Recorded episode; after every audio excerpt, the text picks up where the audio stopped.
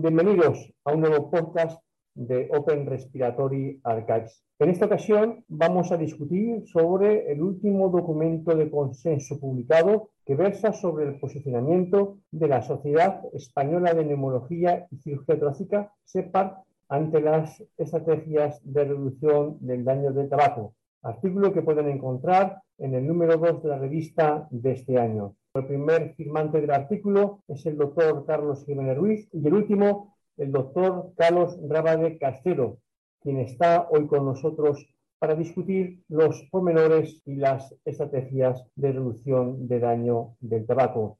El doctor Carlos Rabade es neumólogo del Servicio de Neumología del Complejo Hospitalario Universitario de Santiago de Compostela y es el responsable del área de tabaquismo de SEPAR. Bienvenido, Carlos, a este nuevo podcast. Muchas gracias por tu invitación. Es un placer estar aquí hoy. Para empezar, ¿por qué de este documento? Cuéntanos.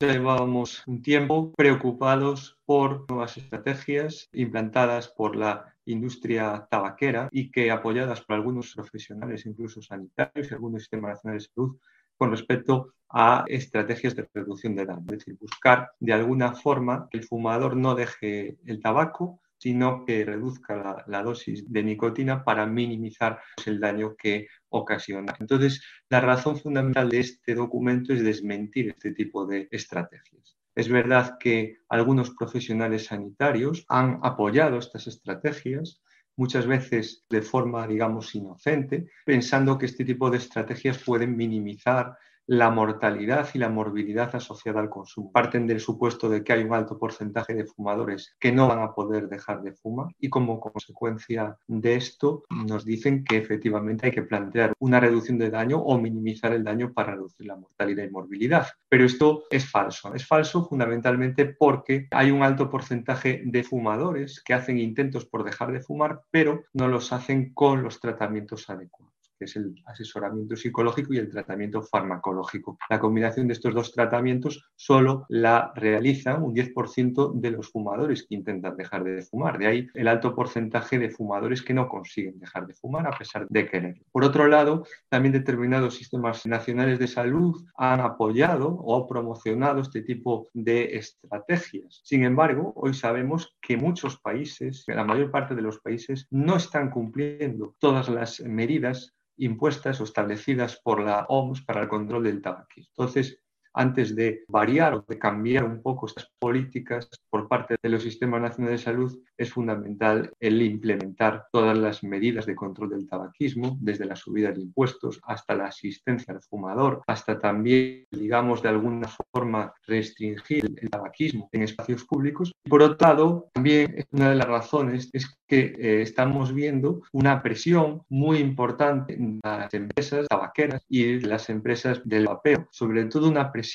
a nivel de los medios de comunicación y de las administraciones. Una publicidad en muchas ocasiones de las estrategias de reducción de daño y de las formas nuevas de tabaco como el cigarrillo electrónico y el tabaco calentado muy agresivas y que suponen una amenaza para el control del tabaquismo en España. Por otro lado, la Sociedad Europea ya ha publicado un documento sobre la reducción de daño y queríamos que nosotros, desde SEPA, que es una sociedad que abarca todo lo que es la comunidad hispanoamericana, que tuviera una difusión y que se hablara un poco de este tema. Nosotros queremos que esto de las estrategias de reducción de daño, fundamentalmente con cigarrillos electrónicos y tabaco calentado, es una forma, por un lado, de venta de estos productos y por otro lado, es una amenaza en el control del tabaquismo en España y en general en el mundo. Entonces, si hay población que se excusa en el uso de estos dispositivos para dejar de fumar, probablemente sea porque piense que los tratamientos actuales no son eficaces. ¿Se puede dejar de fumar con los tratamientos disponibles en el momento actual? Sí, efectivamente, se puede dejar de fumar. Hay una amplia, una evidencia científica muy sólida con respecto al tratamiento farmacológico de tabaquismo. Hay múltiples metaanálisis, revisiones Cochrane sobre que tanto la terapia sustitutiva con nicotina como el bupropion como la vareniclina son tratamientos que juntamente con un consejo del profesional sanitario consiguen en un fumador que quiere dejar de fumar triplicar las posibilidades de éxito, incluso en ocasiones cuatriplicar las posibilidades de éxito éxito. La asociación del asesoramiento psicológico con el tratamiento farmacológico ha demostrado resultados muy importantes. Hoy en día es el tratamiento con una mayor evidencia científica y los servicios de cesación tabáquica son muy importantes en este sentido para el control del tabaquismo. No obstante, lo que estamos observando es que según las encuestas de los eurobarómetros, son muy pocos los fumadores que hacen un intento por dejar de fumar y que acuden a estos servicios de cesación tabáquica. Solo un 10-15% acuden a estos servicios de cesación tabáquica. Y con la promoción de estas nuevas formas de tabaco como el cigarrillo electrónico o como el tabaco calentado, lo que hacen es que la gente piensa que va a dejar de fumar con estos productos, con el cigarrillo electrónico, y que por lo tanto no acudan realmente a los servicios de cesación tabáquico ni hagan aquellas intervenciones que han sido eh, o que son más eficaces. Por otro lado, la última revisión Cochrane sobre el cigarrillo electrónico ha demostrado que no es un tratamiento que tenga una evidencia científica para dejar de fumar. Ahora mismo lo que nos dice es que no podemos recomendarlo como tratamiento para dejar de fumar. Es decir, ahora mismo, tanto dicha revisión como el último consenso de la Sociedad Europea de Respiratorios sobre los cigarrillos electrónicos, lo que nos dicen es que no es un tratamiento y que no es un tratamiento que tenga una evidencia científica para dejar de fumar. Entonces, tenemos fármacos que son eficaces para dejar de fumar. Sabemos que las estrategias de cigarrillo electrónico y tabaco calentado no han demostrado disminuir la prevalencia del tabaquismo. ¿Estas estrategias de reducción de daño han demostrado disminuir los efectos nocivos sobre la salud? Lo que está visto es que no ha demostrado disminuir los efectos sobre la salud. Hoy sabemos que, por un lado, ya desde hace mucho tiempo, el reducir el número, por ejemplo, de cigarrillos o el filtro que se le pone al cigarro para reducir el alquitrán, pues lo que hacen es que el fumador use o utilice más frecuentemente el cigarrillo y al final el daño es el mismo. Entonces ya esas estrategias no han demostrado una reducción de los efectos nocivos del tabaco, porque realmente el tabaco lo que tiene es nicotina. Si yo a un fumador le reduzco la nicotina, el fumador va a consumir la nicotina de otra forma o va a consumir la nicotina de una forma más frecuente. Entonces, esas estrategias ya no han funcionado a través de la reducción del número de cigarrillos o del uso del filtro. Por otro lado, otra estrategia que también se usó de reducción del daño fue a través pues, del tabaco de mascar, el tabaco sin humo, pero también efectivamente se vio que el uso de estos sistemas, de estas formas, lo que aumentaba pues era tumores o problemas o enfermedades cardiorrespiratorias. En el momento actual, la industria tabaquera, que por un lado en los países desarrollados, debido a que hay una percepción por parte de la población de que el tabaco perjudica la salud, entonces lo que hace es introducir estos elementos, tanto los cigarrillos electrónicos como el tabaco calentado, como elemento para minimizar el daño. Sin embargo, ya sabemos y es conocido que los cigarrillos electrónicos tienen una serie de componentes tóxicos. Pueden tener nicotina o no, pero tienen, es verdad, pueden, pueden tener formaldehídos, tienen propilenglicol, glicerina, tienen una serie de componentes tóxicos que aumentan la inflamación, aumentan el riesgo cardiovascular, aumentan el riesgo de desarrollar determinadas enfermedades respiratorias, pueden tener agentes carcinógenos. Por otro lado, hay algún estudio que habla de que el tabaco calentado puede aumentar el riesgo de enfermedades cardiovasculares, con lo cual estos productos no son inocuos. Por otro lado, estos productos, al tener nicotina, hacen que el fumador muchas veces, además de esos productos, consuma tabaco manufacturado, con lo cual el 80% de los consumidores de estos productos son fumadores duales que consumen estos productos y tabaco manufacturado y como ya digo, no son inocuos y por lo tanto no están exentos de, efectos tóxicos o efectos dañinos para la salud. Por lo tanto, lo mejor es evitar las estrategias de reducción de daño, que lo único que van a hacer es retener al fumador en el consumo de tabaco y por otro lado pueden ser una puerta de entrada en el adolescente y ir a aquellos tratamientos que realmente funcionan, que es la combinación del asesoramiento psicológico y los tratamientos farmacológicos para dejar de fumar.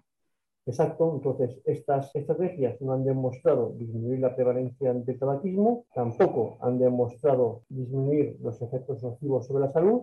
Hemos apuntado que pueden ser una estrategia comercial de industria tabaquera, entonces habrá que actualizar la legislación vigente para el uso de estos nuevos dispositivos para proteger no solo a los fumadores, sino también a los no fumadores.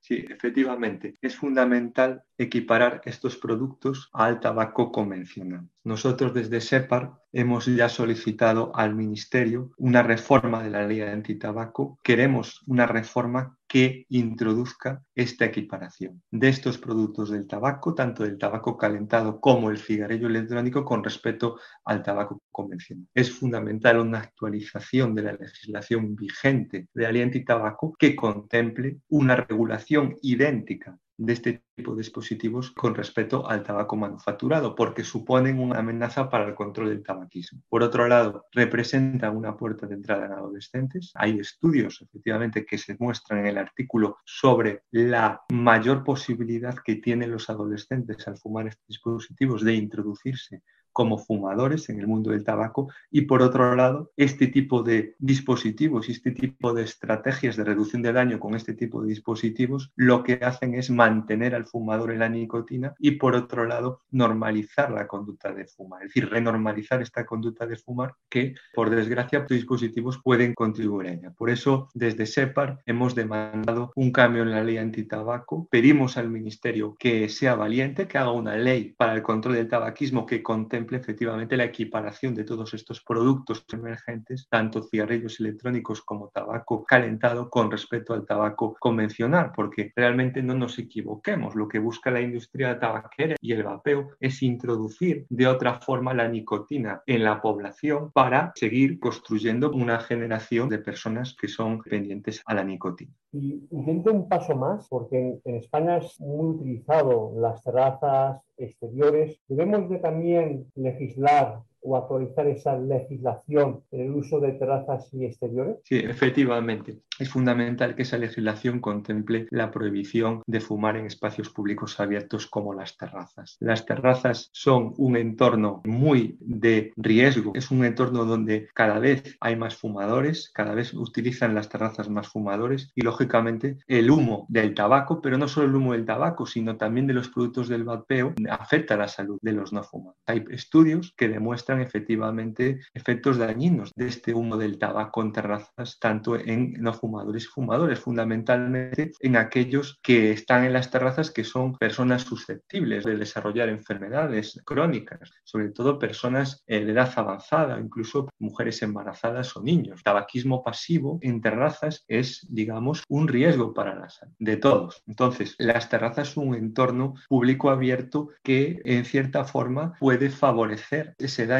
a los no fumadores, pero por otro lado también el consumo de tabaco en las terrazas no ayuda nada a que los fumadores se propongan un intento serio por dejar de fumar. El restringir el tabaco en espacios públicos abiertos favorece a que esos fumadores hagan un intento serio de abandono y a desnormalizar la conducta de fumo. Es todo lo contrario a lo que hacen estos productos del tabaco, que renormalizan la conducta de fumo. La prohibición de fumar en espacios públicos abiertos, digamos que va a desnormalizar y que es un elemento que desnormaliza la conducta de fumar, como lo ha conseguido en los primeros años la ley antitabaco del 2001. Sin embargo, ahora, como los fumadores tienen unas nuevas conductas de fumar, fuman en las terrazas, fuman en determinados ambientes públicos abiertos y además en grupo, dañando la salud de los no fumadores, pero también normalizando en la gente que los ve esa conducta de fumar. Entonces, eso es lo realmente peligroso y es una amenaza también para el control del tabaquismo. Exacto. Para concluir, de manera breve, dos conclusiones o dos mensajes para todos los que están escuchando en estos momentos. Dos conclusiones. La primera, que la mayor parte de los fumadores pueden dejar de fumar, eso es lo más importante, y que el tratamiento más idóneo para dejar de fumar es el asesoramiento psicológico y el tratamiento farmacológico. Y por otro lado, el segundo mensaje es que las estrategias de reducción del daño no van a reducir la prevalencia del tabaquismo. Las estrategias de reducción de daño con estos nuevos productos lo que hacen es todo lo contrario, incrementan la prevalencia porque favorecen a que se inicien el consumo del tabaco a los adolescentes y por otro lado impiden que los fumadores se atrevan a hacer un intento serio de abandono y refuerzan su estado de adicción al daño. Esos son los dos grandes mensajes que me gustaría transmitir. Muchas gracias. Recordad que el doctor Carlos Raba es neumólogo del Complejo Hospitalario Universitario de Santiago de Compostela y que lo que ha dicho y mucho más podéis encontrarlo en el artículo Documento de posicionamiento de la Sociedad Española de Neumología y Cirugía Torácica, SEPAR, ante las estrategias de reducción del daño de tabaco en el número 2 de 2022 de la revista Open Respiratory Archives. Muchas gracias, doctor A vosotros, muchas gracias.